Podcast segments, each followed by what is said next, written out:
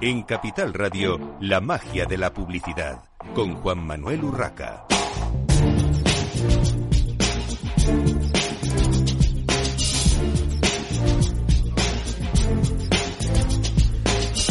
Bienvenidos un viernes más a la magia de la publicidad. En Capital Radio les habla Juan Manuel Urraca.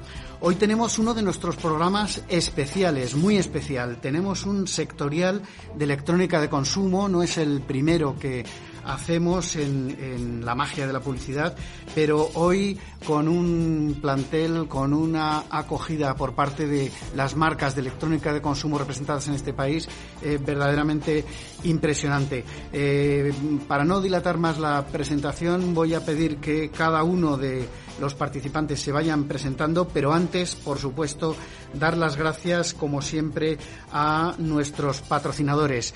Eh, en este caso, Epsilon Technologies, Hub Brands y Somos Sapiens son las tres compañías que nos han ayudado a, bueno, pues a, tener la oportunidad de montar este programa y tener a estos eh, eh, responsables de marketing, de, comunicación y marca, eh, directores de consumo, etcétera, ahora se irán presentando en este, en este programa de la magia de la publicidad. Eh, vamos a empezar con las presentaciones. Yanela. Buenos días, Juan Manuel. Eh, Yanela Méndola, directora de marketing de Hisense Iberia. Hola, ¿qué tal? Miguel Hernández, director de consumo para España y Portugal en Lenovo. Buenos días, gracias Juan Manuel por la, por la invitación. Yo soy Laura de Benito, PR Manager de, de Xiaomi España. Buenos días, soy Pablo Piva, director general de Somos Sapiens. Buenos días, soy Jesús Domínguez, Pro Manager de Honor Technologies España y gracias por la invitación. Eh, buenos días, soy Alicia Vicente, responsable de comunicación y marca de PC Componentes. Buenos días, soy Manuel Rollo, director de marketing y comunicación de Beco y Grundig España y Iberia. Buenos días a todos, muchas gracias por la invitación, Juan Manuel, y soy Miguel Ángel Fernández, director de marketing del Eje Electronics. Buenos días y gracias también por la invitación. Soy Gloria Martín, eh, directora de Retail Marketing Global de Bang Olufsen. Buenos días, Juan Manuel. Eh, Sergi García, de Epsilon Technologies. Eh, muchas gracias por darnos la oportunidad de estar de tanto talento. y nada, a por ello. Buenos días, gracias por la invitación. Yo soy Jorge Gallego, responsable de comunicación de Sony de la división de electrónica. Pues buenos días, Juan Manuel. Gracias a, todos por la invitación. Y yo soy Miguel Justribo, CEO de Jabo Brands. Buenos días, soy Eduard Pérez Mayanet de JVC Kenwood, director de marketing. Es un placer estar aquí con todos vosotros y muchas gracias por la invitación, Juan Manuel. Buenos días, soy Paola Gutiérrez, directora de marketing y comunicación de Motorola Lenovo y muchas gracias por la invitación.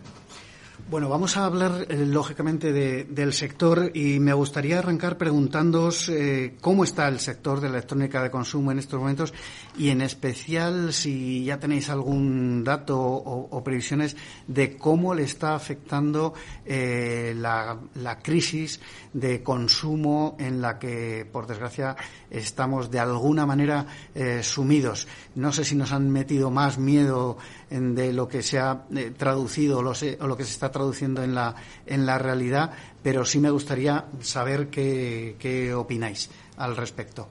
Eh, ¿Quién se lanza? Voy yo. Eh, bueno, a ver, en principio creo, y lo que estamos viendo en estos momentos, según los datos que nos dan los paneles que reflejan el consumo por parte de usuario final, lo que es el mercado del B2C, de momento está siendo más miedo ¿vale? El que nos han metido que los datos reales que estamos viendo. Eh, venimos de dos años con una explosión en la demanda eh, por tener, en este caso, ordenadores eh, y especialmente la parte de, portátiles y de tablets en casa. Hemos pasado de tener un equipo por casa a tener un equipo por persona. Este año, a principios de año, todos pensábamos que el mercado podría llegar a caer bastante y realmente prácticamente no está cayendo. Está cayendo alrededor de un 5%, que es más o menos lo mismo eh, que se vendía el año pasado. Así que de momento no estamos viendo esa caída que, se pronosticaba. En nuestro caso, en Bang lo que estamos viendo es que la tendencia del consumidor está cambiando un poco. Es decir, se está tendiendo a comprar, si quieres, menos, pero mejor. Es decir, de más calidad, productos que duren más. La gente tiene por lo menos nuestro nicho de mercado tiene más cuidado en saber que lo que compra es una inversión a largo plazo. Entonces, las cifras, estoy de acuerdo contigo, quizá son un poco más eh, asustadizas que lo que realmente está pasando. Yo creo que es un cambio de conciencia.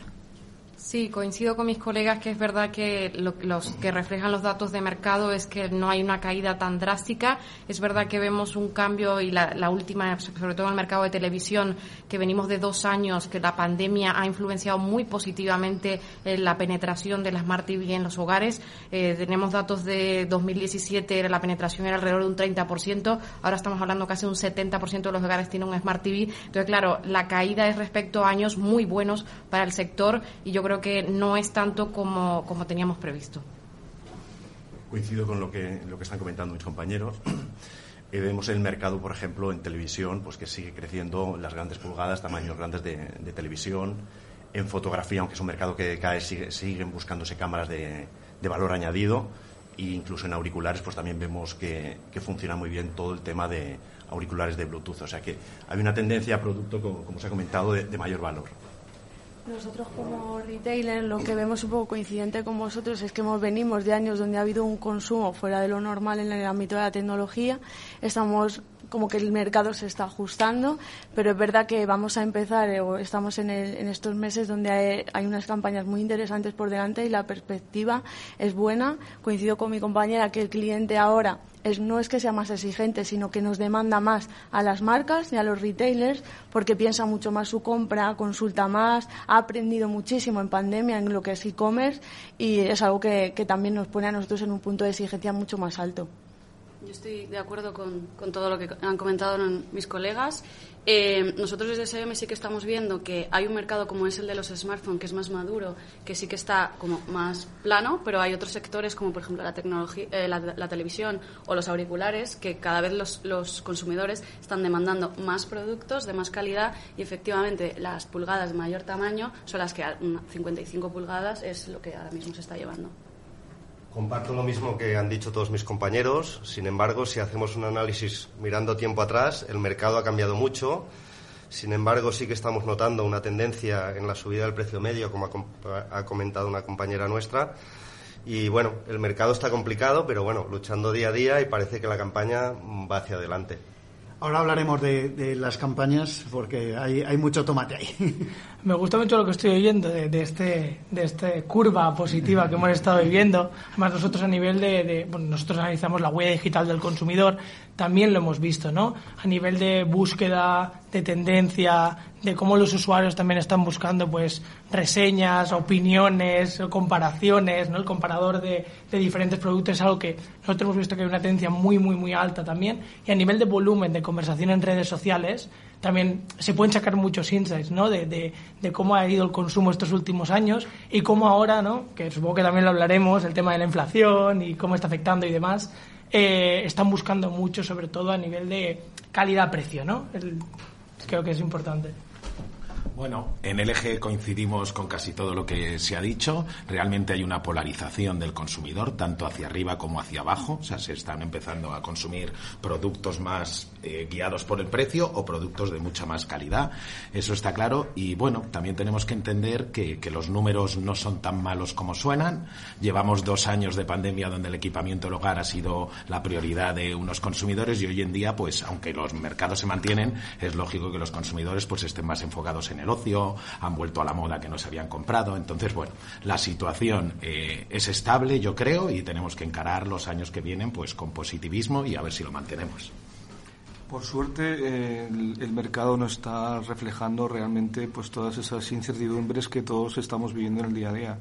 En el caso de la electrónica de consumo, como hemos compartido, realmente ha habido unos años de, de una inercia muy positiva, en la cual se han consumido muchos productos que nadie se pensaba que, iba, que iba a reflejarse en el mercado de esa manera. Y ahora estamos viviendo esa desaceleración porque ya muchos hogares realmente han cubierto sus necesidades y ahora viene un momento de, de, de, inflexión, no solo en el consumo de la electrónica de consumo, sino en general en los electrodomésticos. Las casas ya están, eh, digamos, eh, dotadas de nuevos, eh, de nuevos productos electrónicos y eso significa que ahora lo que la gente busca pues realmente pues es ese producto digamos de, de, oportunidad y por otra parte ese producto aspiracional donde buscamos pues un mejor producto ¿no? y tecnología Coincido totalmente con lo que comentan los compañeros y también destacar que durante 2020 y parte de 2021 hubo un crecimiento en el boom del e-commerce y también de la publicidad digital pero durante este 2022 sí se ha visto que se está volviendo a los canales regulares de retail offline y eso también se ve mucho en, lo que está haciendo el consumidor. Eh, obviamente hay también una polarización a nivel de lo que busca el consumidor, tanto a nivel de precios bajos o precios altos. Y cabe destacar que hay un detalle a nivel de precios altos que al entrar en vigor este año la ley de garantías en productos de consumo eh, para que sean tres años, ya que España es uno de los, de los pocos países, eh, comparando el, resto de, Europa, que tiene esa garantía, también hace que el consumidor busque un producto de mucha más calidad y aunque sea un precio mayor. Bueno, última intervención a este respecto. Estoy completamente de acuerdo con vosotros. Los datos que yo manejo a nivel EMEA ha habido una caída del mercado de los smartphones de unos un 5%. En España quizás haya caído un poquito más. Pero es cierto que sabéis todos que el mercado en España, los consumidores son muy sensibles al precio, pero estamos viendo un cambio de tendencia y la gente está siendo más exigente y buscando equipos eh, mucho más premium de lo, que, de lo que estaban buscando en el pasado y eso es una buena noticia. Bueno, vamos a entrar en un tema ya de, campañas, de, la campaña que está encima. Antes de meternos en, Black Friday, eh, ¿cómo creéis que va a afectar, que va a afectaros eh, a, vuestras marcas, a vuestras empresas y productos y, en general al sector eh, la campaña del Mundial de Fútbol? Porque el cambio de, momento, evidentemente entiendo que es crucial para todos pero no sé si de alguna manera va a influir temas como lo que se ha oído de que desde la Unión Europea se puedan prohibir, por ejemplo, las televisiones 8K. A mí me parece una aberración porque hay muchísimos otros productos que, contaminan, que consumen, que, en fin, si, si, prohibiésemos todo lo que consume al nivel de lo que consume una tele 8K, tendríamos que, tirar por la ventana la mitad de lo que tenemos en, en casa o en las empresas. Pero eh, os lo dejo ahí. ¿Cómo estáis viviendo esa, o cómo creéis que se, se va a vivir la campaña del el Mundial de, Fútbol? ¿Cómo os va a afectar, Janela? Eh, bueno, Hisense, nosotros somos patrocinadores oficiales del Mundial, entonces estamos muy metidos en la campaña. Ha sido un reto realmente para, para el mercado poder encajar esta campaña de fútbol en un momento de tanta saturación publicitaria para el consumidor final, juntando Navidad, Black Friday y, y el Mundial. Sentimos que también se nos ha quitado una, una campaña de una estacionalidad importante, que puede ser junio y julio, que es donde el mes natural, donde pueda estar este tipo de eventos deportivos, pero también por otro lado estamos viendo como una oportunidad. Para nosotros, eh, sabéis que somos una marca que estamos poco a poco creciendo y cogiendo participación en el mercado y para nosotros el ir de la mano con un patrocinio con la FIFA nos ha permitido quizás poder cerrar acciones promocionales con nuestros partners que quizás en otro momento con tanta saturación publicidad no hubiéramos tenido esa oportunidad. Sí, la verdad es que es, es una situación curiosa la de este año porque eh, yo creo que la campaña de Navidad no es que se vaya a resentir, sino que se tiene que acoplar. Eh, eh, creo que es la primera vez, yo no soy muy ducha en fútbol, pero la primera vez que el Mundial de Fútbol es en invierno. Normal, eso, por lo menos en nuestro caso, lo que va a implicar es que mucha gente puede invitar en su casa amigos, etcétera, a ver el partido que normalmente se vería, pues no sé, fuera, en las calles o, lo que sea. Y es una oportunidad que, las que es la que estamos intentando tratar. Es cierto que nuestro grupo objetivo eh, tiene un interés enorme en fútbol y creo que lo que hay que hacer es ajustar la campaña de Navidad a este tipo de mensajes. Bueno, eh, yo querría, obviamente, pues se juntan tres eventos, como hemos dicho, Navidad, Black Friday, el Mundial. Eh, tenemos incertidumbre porque no lo hemos vivido nunca, quizá es demasiada concentración, pero bueno, es el momento, como decíamos, los mercados no están mal y tenemos todo preparado desde el eje y veremos. Y yo quería dedicarle un minuto a la segunda pregunta que has hecho, porque para el eje, pues el mercado de televisiones y lo del 8K es bastante importante. Y me gustaría explicar a, a, los oyentes que realmente no hay una prohibición del 8K. ¿Vale? En 2019 eh, hay una normativa que ya hace tiempo, claro, que dice que ciertos productos no pueden consumir más de cierto, pues kilovatios, como lo queramos llamar, un, índice. Y resulta que las televisiones, con la evolución que ha pasado en los últimos años, ha pasado a ser, pues quizá el dispositivo que más consume en casa, por encima del aire acondicionado o el frigorífico, cosas que hay. ¿Por qué? Pues porque cada vez tenemos televisiones más grandes y tenemos televisiones que tienen más píxeles dentro, el 4K, el 8K. Entonces, claro, cuando ya hemos llegado al 8K en una televisión grande, pues esas millones de píxeles, eso consume por encima de la normativa que han puesto. Entonces, bueno, yo solo quiero aclarar que nosotros desde el EG tenemos algunas televisiones de 8K que no cumplen y estamos trabajando en ello para que puedan cumplir la normativa, pero también tenemos dos que ya cumplen hoy en día. Entonces sí quiero especificar y decir claramente que no es una prohibición al 8K, es una limitación de consumo de, los gobiernos. En nuestro caso en Xiaomi, sabiendo desde hace meses que el Mundial empezaba el día 20 de noviembre, eh, nosotros ya tuvimos previsión de qué íbamos a hacer en Black Friday y de cara a Navidad. Estoy de acuerdo con mi compañera que la campaña de Navidad no es que se vaya a resentir, sino que se va a tener que acoplar a las, a las nuevas campañas que vamos a tener.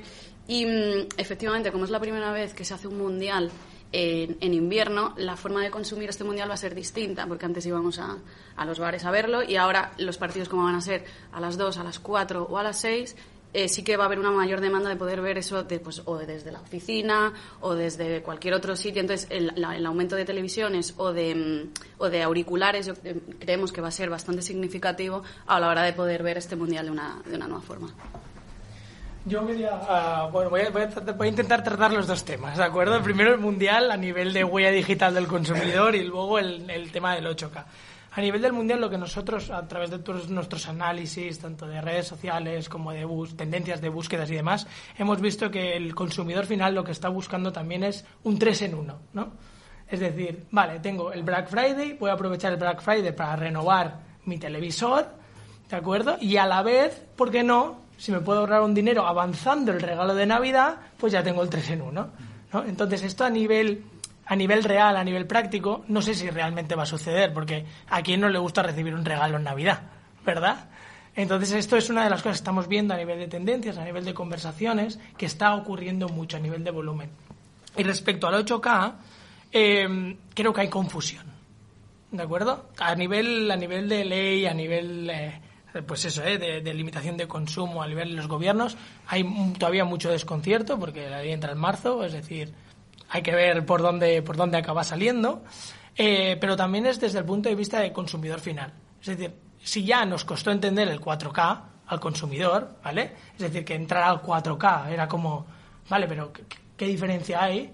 Imagínate ahora, y ahora ya se ha normalizado el término de 4K, ya es raro la, casa que no tenga un 4K, una Smart, una Smart TV de 4K, Ahora imagínate volver a introducir a nivel de contenido y a nivel de explicación el 8K, ¿no? ¿Cuál es el beneficio real? Y creo que es un reto a los que todos vosotros os enfrentáis y desde Epsilon también estamos intentando ayudar desde dónde, ¿no? Podemos, podemos encararlo para que el consumidor final, pues, evalúe y tenga claro cuál es la, el cambio de calidad y qué le va a aportar. Alicia. Nosotros en PC Componentes, por retomar la campaña mundial, yo creo que todas las marcas, bueno, lo decía Miguel Ángel, decía el todas hemos hecho los deberes para intentar acoger esta campaña de la mejor forma posible y hay muchísima expectación, porque es verdad, se ha, se ha diluido ese momento tan específico de consumo que teníamos en torno al mundial, pero también hay que tener en cuenta que depende de un momento deportivo muy concreto que hemos vivido en otras circunstancias que no había expectación y que todo depende también de lo que haga la selección. O sea, que también hay que tenerlo en cuenta que, puede haber sorpresas en la campaña del Mundial y lo que, lo que ahora la campaña mundial, como bien han dicho, ya ha arrancado hace semanas, ahora se va a acoplar a Black Friday y Navidad y no está funcionando mal, realmente. Yo, sinceramente, en JVC Kenwood no vendemos teles directamente, pero pienso que la unión de tres campañas va a restar ventas totales, seguro. No tengo ninguna duda de que se está perdiendo una, una estacionalidad muy potente, que era la del Mundial, que normalmente iba asociada al verano. Y en relación al tema de 8K, lo mismo. Eh, yo creo que han vendido titulares, hay que leer bien lo que explican esos titulares y, es un tema de consumo. Es decir, no es un tema ligado al 8K, sino al consumo de esas televisiones. ¿no? En el caso de la, al estar las tres campañas unidas, una de las cosas que sí hemos visto en, en Honor es, eh, coincidiendo, como ya habían comentado, el tema de los horarios y que va a coincidir en muchos casos en horario de oficina, hemos visto que hay una particularidad en consumos de auriculares y hay una pequeña, mm, o sea, una, un pequeño eh, volumen eh, ascendente en, ese caso, que en el, comparado con otros productos, como puede ser eh, smartphones, sigue teniendo su tendencia normal, esperada en esta época del año, pero en el caso de auriculares es cierto que se está viendo un consumo e incluso una demanda no solo del consumidor final, sino de, de B2B para tener ofertas en el mercado. Yo quería, un poco apostillando lo que ha hecho Sergi, quizás siendo un poco el elemento discordante de, esta mesa, para mí el, el, choque es el Mundial y Navidad, porque yo creo que Black Friday desde hace dos o tres temporadas ya estaba metido en Navidad. O sea, Black Friday ha empezado desde el 1 de noviembre, en nuestro caso le llamamos private sale porque es directo a los clientes, pero ya eso estaba asumido. La gente compra antes para conseguir mejores precios para luego ganar en Navidad. Lo que para mí es un reto es mezclar con eh, la Copa del Mundo. Efectivamente, estoy, estoy de acuerdo en, esa apreciación y yo añadiría un ingrediente más, ¿no? Y es el hecho de que eh, las ofertas o los momentos promocionales los eh, generamos nosotros como marcas. Es decir, nosotros somos los que dinamizamos el Black Friday, nosotros somos los que dinamizamos el Mundial y los que dinamizamos la Navidad. Y cada uno de esos momentos son totalmente distintos. Eh, el Mundial no está orientado a, una oferta de precio, está orientado a disfrutar de una experiencia. El Black Friday está orientado a precio. Y cómo hacer eso en dos semanas de tiempo en las cuales nos estamos solapando, eso es el reto, ¿no? Miguel. No, yo simplemente para el tema del mundial, yo creo que hay, hay em, nos, a las marcas les pilla muy bien preparados, ¿no? ¿Por qué? Porque em, llevamos dos años, o lleváis dos años viviendo entre la oportunidad y la incertidumbre, ¿sabes? Entonces poder generar, poder combinar eso, aprovechar la oportunidad que supone ese cambio de, de hábitos, de decir, ahora vamos a ver un mundial eh, en Navidad. A mí me parece muy interesante lo que ha dicho Yanela de, de, entrar en el mundo del fútbol, que está tan denostado, que todo el mundo dice que el fútbol se ha acabado, se ha acabado, se ha acabado, pero, pero te genera un pico de, notoriedad. Y yo simplemente apuntaros eh, la, experiencia de un retailer argentino que se llama Noblex, que, hizo una campaña maravillosa mundial pasado con, Argentina y que al final se ha terminado convirtiendo incluso en una película eh, protagonizada por Ricardo Darín, que os recomiendo que, que cuando podáis la veáis. Muy rápido, que nos queda menos de un minuto. Eh, no, simplemente en el Lenovo, sabéis, no tenemos televisores, ¿vale? Pero sí que eh, en un momento dado, cuando planificamos esta campaña, pues eh, la planificamos con cierta preocupación por una posible canibalización por parte de, bueno, la televisión hacia el mundo del, del, portátil o del tablet y realmente, afortunadamente, no lo estamos viendo. estamos viendo que la gente está comprando televisiones, pero también siguen comprando portátiles y tablets, con lo que, bueno, muchos de los hábitos de consumo pues, posiblemente habrán cambiado y nuestros dispositivos también se están utilizando pues para consumir los partidos precisamente por los horarios en los que se van a, se van a retransmitir. Bueno, vamos a hacer una breve pausa para la publicidad. Eh, estamos en Capital Radio, en la magia de la publicidad, con este especial sectorial de electrónica de consumo. Enseguida unas cuñas publicitarias y enseguida continuamos.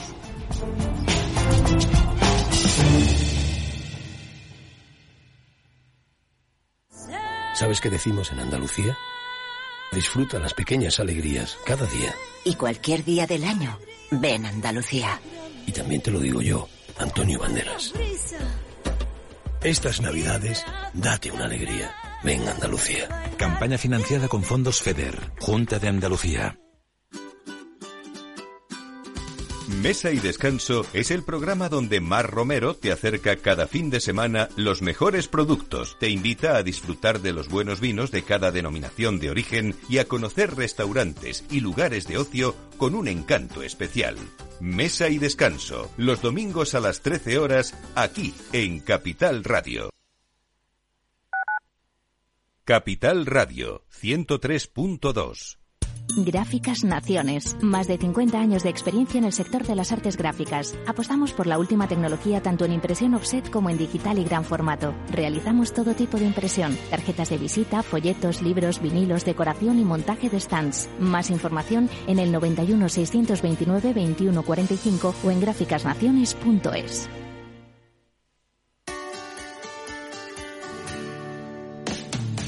Todos los viernes a la una de la tarde en Capital Radio tienes una cita con Humanos en la Oficina, el programa de radio más divertido y de mayor influencia en el mundo del capital humano, donde las empresas y organizaciones dan voz al talento que trabaja día a día en la oficina. Un formato pionero creado por el galardonado speaker internacional Miguel Ángel Pérez Laguna.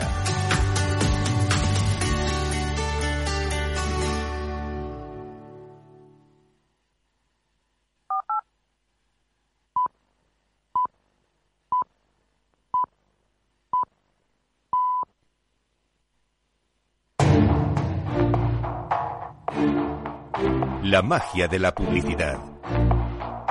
Con Juan Manuel Urraca. Continuamos en esta mañana de viernes en la magia de la publicidad en Capital Radio en nuestro sectorial de electrónica de consumo.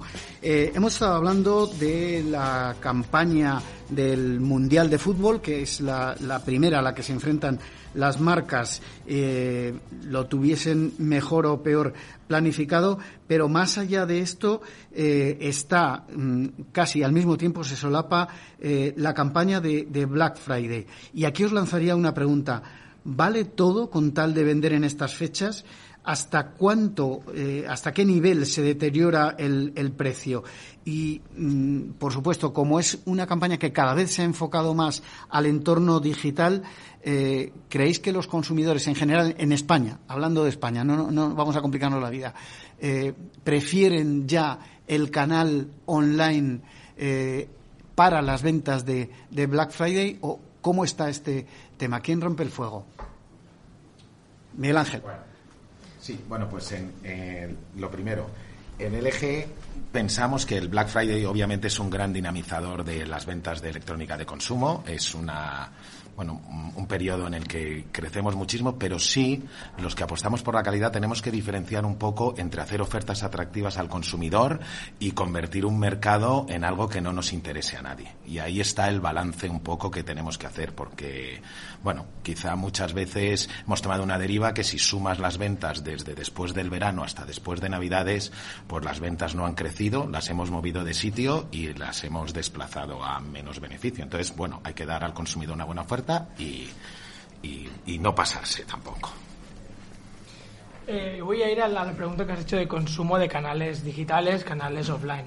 Lo comentábamos antes en la pausa publicitaria, que ha habido una mini tertulia aquí también, y hablábamos de que, de que no, no, es una batalla entre online y offline, ¿no? Se trata de que los dos canales pues se complementen y hay mucha gente que hace toda la búsqueda previa en, en, en, online, luego a la tienda física, la ve físicamente y finalmente vuelve a su casa y hace el pedido porque es más cómodo a nivel que te lo traigan a casa y demás. Es decir, que no tenemos que comparar, lo que está claro es que el online ha subido a, nivel de, tendencia, está clarísimo, en la pandemia ha ayudado mucho y ahora estamos a niveles pues mejores que pre, que prepandemia a nivel de consumo online, es decir, que creo que vamos bien, vamos bien estoy de acuerdo con, con Miguel Ángel. Eh, para nosotros sí, Black Friday es importante, pero no es eh, vender por vender y hacer ofertas por hacer. Y en nuestro caso, nosotros sí que tenemos un modelo de negocio que sí que combina muy, mucho el online y el offline, porque offline es que tenemos 56 tiendas propias nosotros y luego en nuestra propia web también tenemos un nivel de ventas cada, cada mes superior y nosotros sí que hacemos un balance entre que las, las em, promociones o ofertas que tenemos en la web también las tenemos en todas las tiendas justamente para llegar a ambos públicos. Yo contestando a la pregunta, rotundamente no. Es más, el cliente nos exige a PC Componentes eh, que le demos el servicio cinco estrellas que le damos en otro periodo que no se habla Friday, ya no le vale que se le retrase el pedido, ya no le vale que haya stock y esto es un trabajo que se hace con las marcas en PC Componentes. Llevamos meses trabajando con todos los equipos de LG, Samsung, eh, Xiaomi, todos, para que la oferta de Black Friday sea buena, de calidad y con un servicio excelente. Sobre si todo vale o no, yo creo que Black Friday se adelanta muchas compras de Navidad, como decíamos, se acopla a este periodo eh, comercial que nos, nos empezamos ahora y que también es interesante para, para nosotros aprovecharlo y tener máximo rendimiento. Sí, nosotros en Mangalusen lo que hacemos es diferenciar en, la parte online, más Black Friday, productos que son más, que llamamos on the go, mientras que en la parte de las tiendas lo que hacemos son ventas privadas para nuestros clientes. Los clientes que ya nos conocen, pues bueno, pues tienen unos ciertos privilegios. Y eso lo que hace es un poco lo que tú dices, adelantar las ventas de Navidad, pero no vale todo por el Black Friday. Eh, respecto a los temas de canales, yo ya no hablaría entre on-off, yo hablaría ya de unicanal. Yo creo que el consumidor se ha acostumbrado a esa dentro del Consumer Decision Journey de que puedo buscar online porque tengo que comparar precios y no puedo visitar todas las tiendas físicas, eh, luego voy a la tienda a lo mejor a ver mi producto y hago luego la compra desde casa o lo que sea, o en mismo tienda, si a lo mejor por capacidad no me cabe el producto, pues me lo, lo compro desde digital. Entonces yo hablaría más de omnicanalidad y no tanto guerra o no.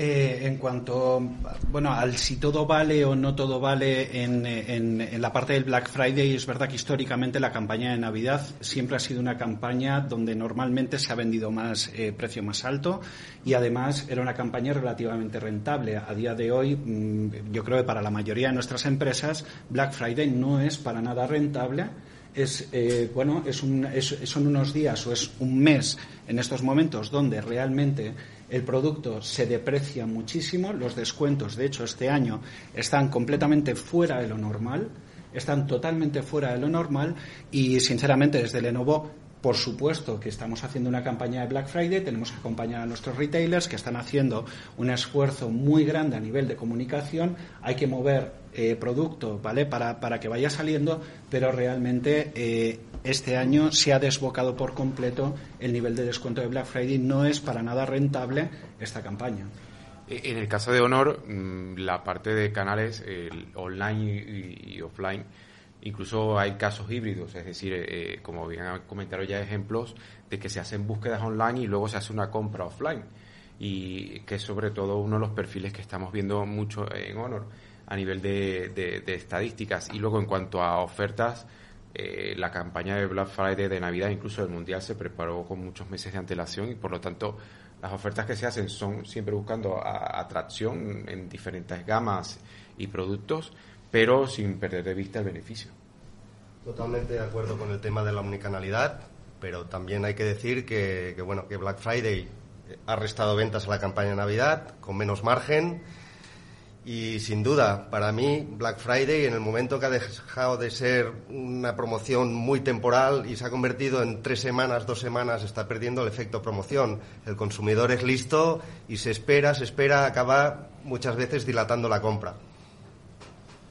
Cuando hablamos de, canal, yo creo que es importante el no diferenciar online de offline, son experiencias diferentes. Incluso las marcas nos interesa mucho el tener una experiencia offline en la tienda pues para poder transmitir por la calidad del producto y, cogerlo y tocarlo y conocer cómo es. O sea que nosotros jugamos con todos nuestros partners, tanto en online como en offline, para que el público podamos tener esa gran experiencia. Estamos en la magia de la publicidad en Capital Radio. Eh, tenemos que hablar de, marketing y publicidad.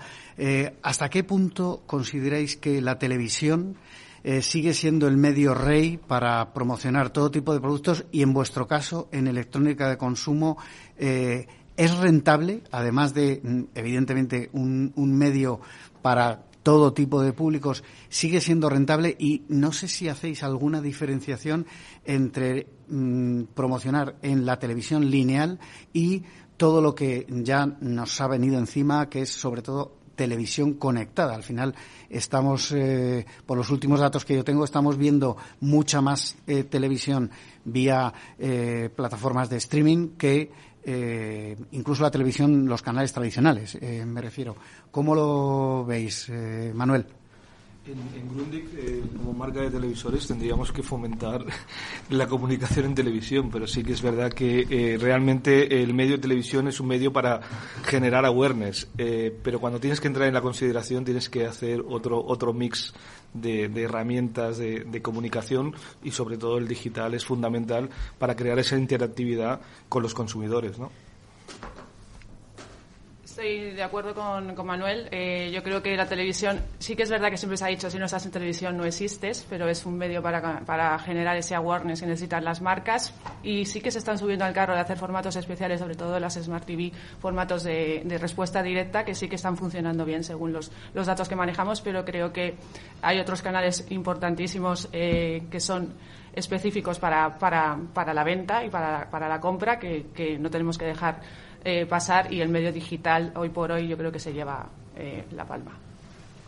Sí, bueno, de, desde LG es un poco el mismo planteamiento eh, que hablábamos antes del online y el offline. Yo creo que los medios también están un poco tiranizados. Si gana uno, pierde el otro. Y al final, hoy en día, el reto del marketing creo que es un consumidor muy disperso, donde es muy difícil eh, pues impactarle, porque está en digital en un montón de sitios, está por la calle, la tele no sabemos si ve la lineal, la otra. Entonces, bueno, corren tiempos de mucho reto, donde creo que el éxito está en, pues bueno, el sentido común y el poner un poco de cada medio para poder alcanzar a ese consumidor que es muy difícil. ¿Y qué tiene la tele? ¿Qué decimos? Aparte de la awareness. Pues bueno, la televisión lineal hoy en día sigue teniendo una cosa que no tiene nadie.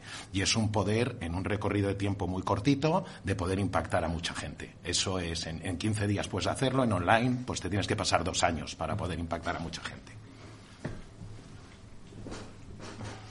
Mm, eh, es muy interesante lo que se ha dicho porque hay tres puntos que han saltado encima de la mesa que creo que son fundamentales porque es como la tormenta perfecta, ¿no? Es decir, eh, tenemos un punto que he apuntado de saturación, ha salido en la mesa, saturación en todos los sentidos comercial pero también publicitaria. No nos olvidemos que la saturación publicitaria también existe otro gran anunciante que es la Administración Pública, que en este último trimestre va a invertir unos 80-90 millones de euros, donde además su mix normalmente es televisión, exterior y digital, por supuesto. No puedo imaginarme, bueno, sí me lo imagino porque lo sé, porque desde Somos Sapiens gestionamos este tipo de campañas tanto para el cliente institucional como privado, digamos, la presión que se tiene en vuestro, en vuestro lado de la mesa, ¿no? Cómo optimizar este, este tema. Por tanto, por un lado, la televisión sí, por el objetivo claro, y por supuesto, explorar otro tipo de canales. Habéis dicho otra cosa, omnicanalidad. Eh, que lo digo directamente a, cómo, a dónde encuentro mi consumidor. Ahora ya se habla mucho del funnel, pero el funnel hay que romperlo un poquito y pensar que el consumidor, por supuesto hay que tenerlo para hacer un seguimiento, obviamente, para las de las métricas, pero es que el consumidor está donde, donde, donde le apetece en cada momento. Entonces, ¿cómo desde la marca puedo impactarle? ¿no? Y es ahí donde tenemos que trabajarlo, sobre todo, sin perder de vista desde las agencias que somos vuestros partners, que al final buscáis la rentabilidad. Y ha salido todo encima de esta mesa. Omnicanalidad, eh, eh, saturación y rentabilidad, que es lo que estáis buscando ha cambiado bastante el panorama de, publicidad de lo que estamos hablando. Yo creo que aquí la clave es ir a la targetización, saber exactamente qué producto quieres y a qué público vas. Porque antes con la tele estábamos todos allí, pero es verdad ahora que el mundo ha cambiado mucho. Entonces, según qué producto quieres ir, si quieres ir a gente más joven, pues a lo mejor tienes que ir a plataformas de streaming o tienes que ir a la utilización también de prescriptores, que es otro de los temas que actualmente, con tema influencer, más está marcando tendencias totalmente de acuerdo con Jorge. Eh, yo creo que antes la tele, cuando te planteabas hacer una campaña, siempre era la tele lo primero, pero ahora es muy importante tanto eh, la targetización de del público, sobre todo ver primero qué producto vas a lanzar, porque un producto no va a, todo tipo de, consumidores. Y segundo, también la, palabra que, que, creo que es trending topic de, esta sala es omnicanalidad, ya no solo en el modo de, de cómo lo vendemos, sino de dónde lo vendemos y omnicanalidad también de tipo de cliente que tenemos. Yo creo que es clave lo del, targeting. Es decir, hemos pasado muchísimo tiempo ¿no? en la televisión lineal, la televisión convencional de toda la vida, eh, eh, yendo a, a, matar mosquitos a cañonazos, por decirlo de alguna manera, ¿no? Y ahora tenemos la posibilidad, con todo lo que es la televisión conectada, la programática, el paid media y demás, de ser mucho más eficientes a nivel de targetización y encontrar a ese consumidor que queremos en cada momento y para el producto que queremos. Por ejemplo, os pongo otro, otro, otro ejemplo. Eh, Twitch, la irrupción de Twitch como red social. Es decir, hoy en día las Smart TVs tienen que tener un aplicativo de Twitch. ¿Por qué? Porque hay una parte de audiencia que consume ese, ese aparatito que se llama televisión, que suele estar en en, la, en la habitación central de todas las casas, donde yo me quiero conectar a mi aplicación de Twitch y ver a mi streamer, que por cierto, conectando con el Mundial, 25 streamers que han fichado Twitch para retransmitir el Mundial en directo. Ahí lo dejo. Es decir, cambiamos los hábitos de consumo. En el caso de, Honor, eh, como la estrategia que seguimos es crear eh, la marca poco a poco, en este caso ya lo mencionó Manuel, entre la awareness y la consideración. Y como tenía, y también lo que comentaba Pablo, entre la rentabilidad, pues buscamos a través eh, principalmente del canal online crear eh, esa consideración y de hecho más allá de la publicidad hay temas tan puntuales como los concursos en diversos programas online o en diversas eh, plataformas online y luego obviamente sin perder el foco cómo ese awareness ese impacto se puede crear en el, a lo largo del tiempo. Sí, eh, en Bang pensamos que el mensaje que llegue a cada cliente, a cada nicho de cliente, tiene que ser diferente. Entonces, el problema que encontramos en una televisión es que el mensaje va a ser homogéneo para todos. algunos puede interesar y otros no. Y como bien ha dicho Sergi, eh, no puedes matar moscas a cañonazos. Entonces, dependiendo de cada producto, tienes que ir a un determinado cliente, a una determinada generación. Entonces, a lo mejor tienes que colaborar con marcas, a lo mejor tienes que ir a paid media, a lo mejor tienes que hacer Twitch o cosas de esas, ¿no? Entonces, yo creo que eso, por lo menos en nuestro caso, está cambiando totalmente. Sí, yo, yo creo que, como decís, ¿no? Em, al, revés de lo que se podía pensar, yo creo que la televisión se ha democratizado mucho, el acceso a la televisión se ha democratizado mucho, ¿no?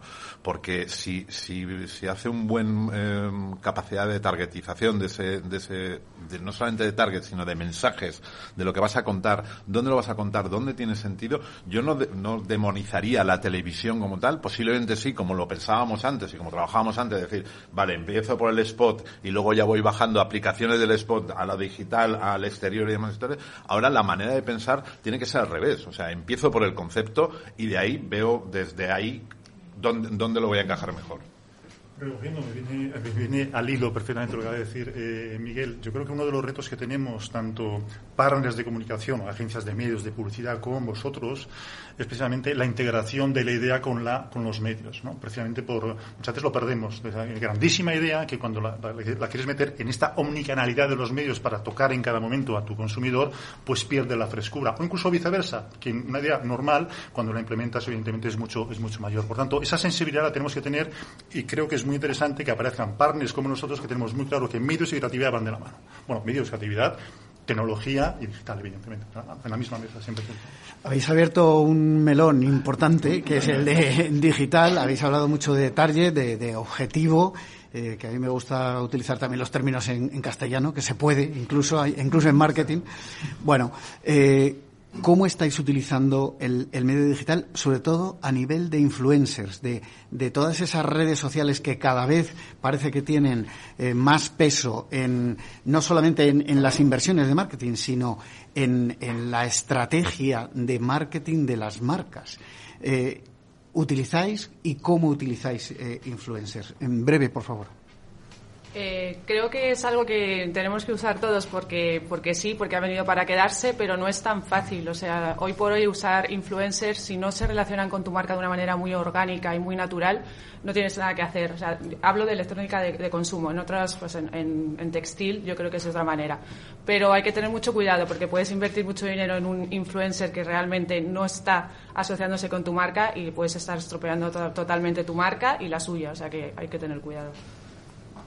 Eh, nosotros en, Sony trabajamos con influencers, lo que pasa que nuestro, nuestra perspectiva es muy diferente. Trabajamos con influencers que es a muy largo recorrido.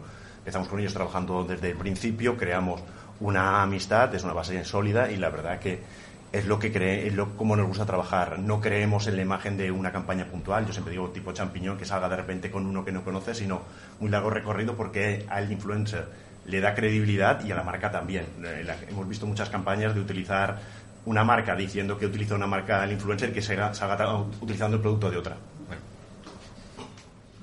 Sí, yo estoy de acuerdo que creemos eh, dentro de la estrategia de las colaboraciones con influencer hay que buscar más embajadores de la marca, ¿no? Que sean que hablen un lenguaje cercano con el consumidor y no un tipo teletienda que al final lo que hace es un rechazo. Y luego a nivel del uso de redes sociales de las marcas, yo creo que hay que ser coherentes y no estar en todo. Si no tienes un contenido que se adapte a esa red social, es mejor no estar y potenciar las que tú tienes y que se acercan a tu target. En JVC Kenwood, tal como dice Yanela, creemos que más importante que el influencer es buscar ese brand ambassador. Entendemos que los hábitos de consumo hoy en día han cambiado, sobre todo con la gente joven, ya no mira la televisión lineal o convencional o como la queramos llamar, por tanto hay que trabajar muy bien ese canal a la hora de, vender marca a través de una persona adecuada. ¿no? Em, hay que decir muy claro a los equipos incluso hacer un ejercicio de autocrítica y mm, que cuando miremos a nuestro anunciante y vayamos a plantear una estrategia de medios es qué objetivo quieres con tu influencer. yo creo que es lo fundamental. Si quieres un objetivo, digamos, de notoriedad, pues oye, pues hay, hay, unos determinados influencers que tienen unas comunidades donde estás buscando realmente, digamos, casi como la televisión hablábamos antes, en dos semanas tener una notoriedad brutal. Si quieres calidad, hay microinfluencers que puedes seleccionar y es donde está realmente un poco la ingeniería de buscarlos para trabajar un poco más a medio plazo. Yo creo que la clave en cualquier estrategia, y desde Epsilon siempre lo decimos, es empezar por la audiencia. Es decir, primero empiezo por la audiencia, saber a quién te quieres dirigir, dónde están, qué le interesa, y a partir de ahí ya no hablamos de influencers, hablamos de content creators, ¿no? Creadores de contenido. Y ya son creadores de contenido a largo plazo, no es una acción que vas a hacer con un influencer porque es muy poco creíble, sino tiene que ser a largo plazo. Y por último, no quiero abrir un melón, pero el user generated content, ¿no? Que se habla muchísimo del user generated content. Solo funciona la creación de contenido de manera voluntaria por parte de los usuarios cuando realmente haces al usuario partícipe de tu marca. Y eso se puede conseguir, pero necesitan programas muy, muy, muy específicos para ello. Laura. Eh, en Xiaomi, como, como habéis comentado todos, nosotros trabajamos con influencers porque, porque, porque, bueno, parte de las campañas es contar con ellos, pero nosotros no, no los llamamos influencers, los llamamos ambassadors y sobre todo prescriptores de nuestra marca, porque no queremos asociarnos a cualquier tipo de eh, influencer, brand ambassador, sino alguien que cumpla los objetivos que queremos con el lanzamiento de cada uno de nuestros productos. O sea, somos muy selectivos con eso. En Grundig realmente creemos, eh, como comentaba, que el consumidor es el, el- el origen eh, y cómo conectamos con ese consumidor en su contexto es lo que nos va a permitir encontrar cuál es el elemento, medio, influencer, eh, personal re- relevante eh, o embajador, como hemos dicho aquí, que va a transmitir el mensaje de la manera más próxima y cercana para que impacte realmente en el consumidor. Porque lo que buscamos al final es impactar en el modo en que el consumidor está en búsqueda. ¿no? Nosotros en PC Componentes trabajamos con muchos influencers y como expertos en tecnología, no voy a redundar en, lo que hemos comentado, pero abre una nueva varia- variable.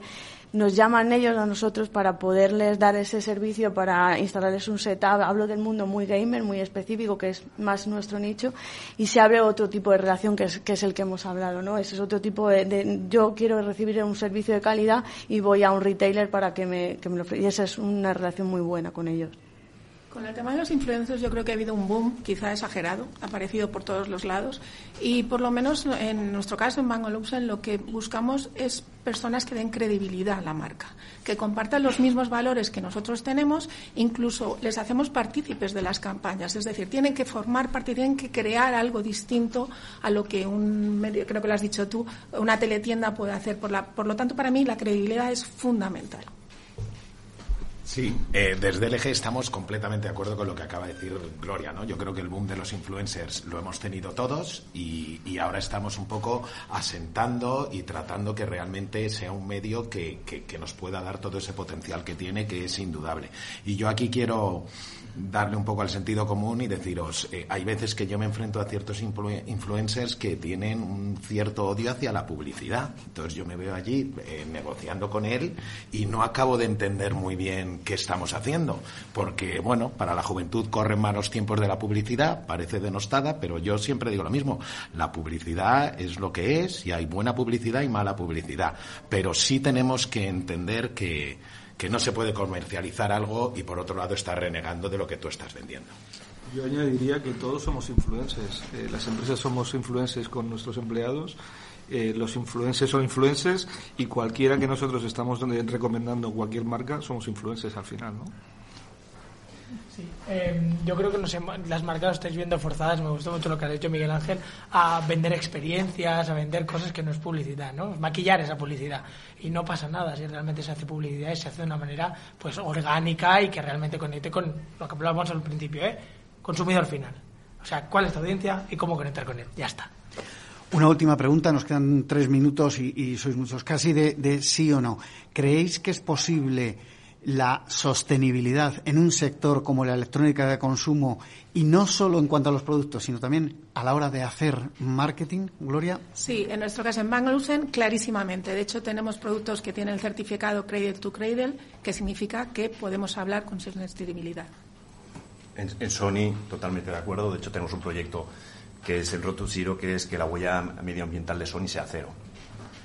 Sí, bueno, para LG, en LG para nosotros es un pilar estratégico y fundamental. Entendemos la sostenibilidad, como llamamos nosotros internamente, la sostenibilidad 2.0. No es de producto, que eso lo tenemos que tener, es de poderle dar a la sociedad algo más allá que no sea simplemente el producto. Y solo son 30 segundos. Si nosotros le pudiésemos decir a un consumidor qué tiene que hacer respecto a la sostenibilidad, se decía, compra energía limpia, preocúpate de tener electrodomésticos que no gastes y planta muchos árboles, que eso ayuda.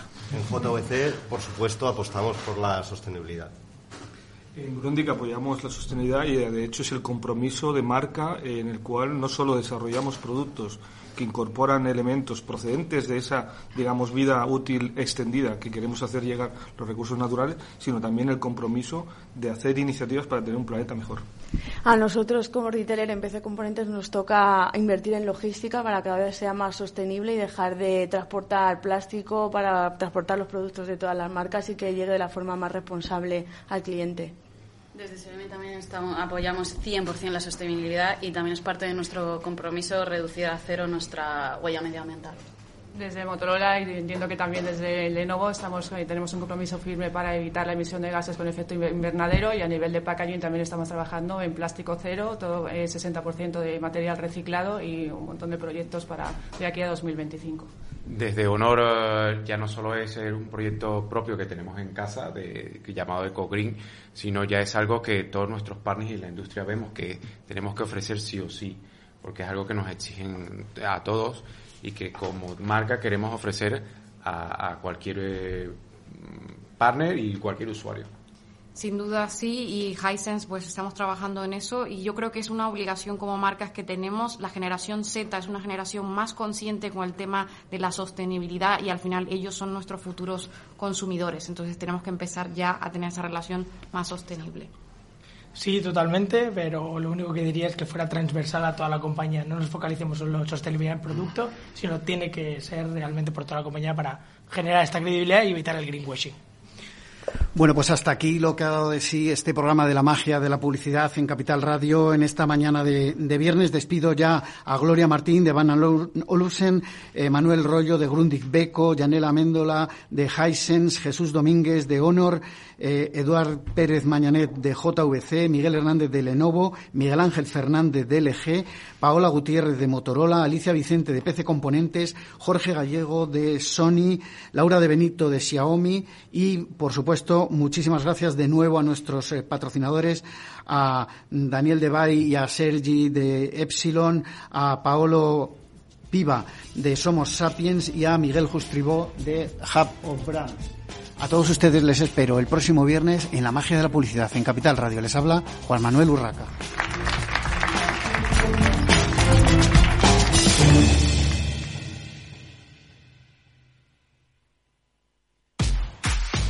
Tanto tienes, tanto pierdes. Hay imprevistos que lo cambian todo y los riesgos están ahí siempre, como el saneamiento, la pérdida de crías o las enfermedades del ganado. Por eso necesitas un buen seguro pecuario que garantice tu tranquilidad. Contrata ahora tu seguro de vacuno. Agroseguro. Trabaja sobre seguro. Capital Radio. Escucha lo que viene.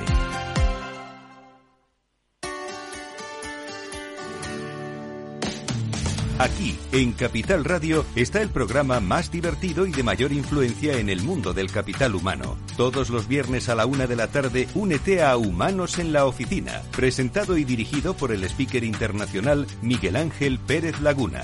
Un programa donde el talento es protagonista en un formato innovador e irresistible que ya se escucha en 13 países. No te lo pierdas.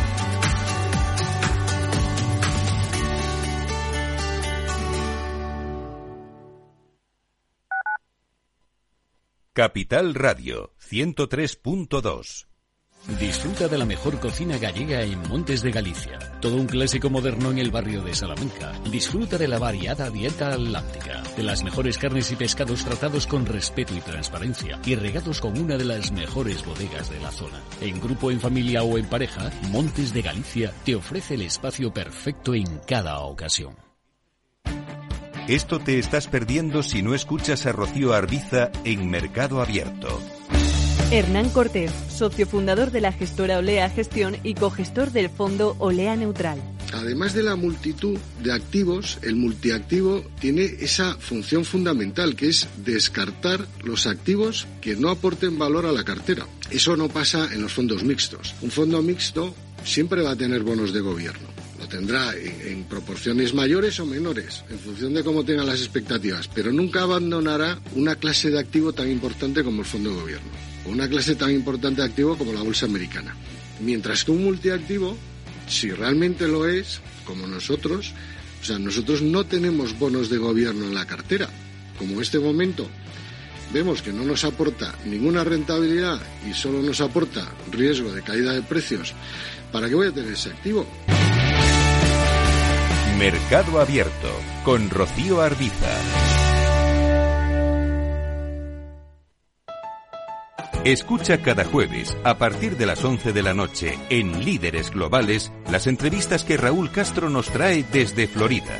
Personas inspiradoras de habla hispana que han destacado en sus actividades más allá de nuestras fronteras y que nos dejan sus enseñanzas y aprendizajes desde el punto de vista más personal. Líderes Globales, con Raúl Castro, en Capital Radio.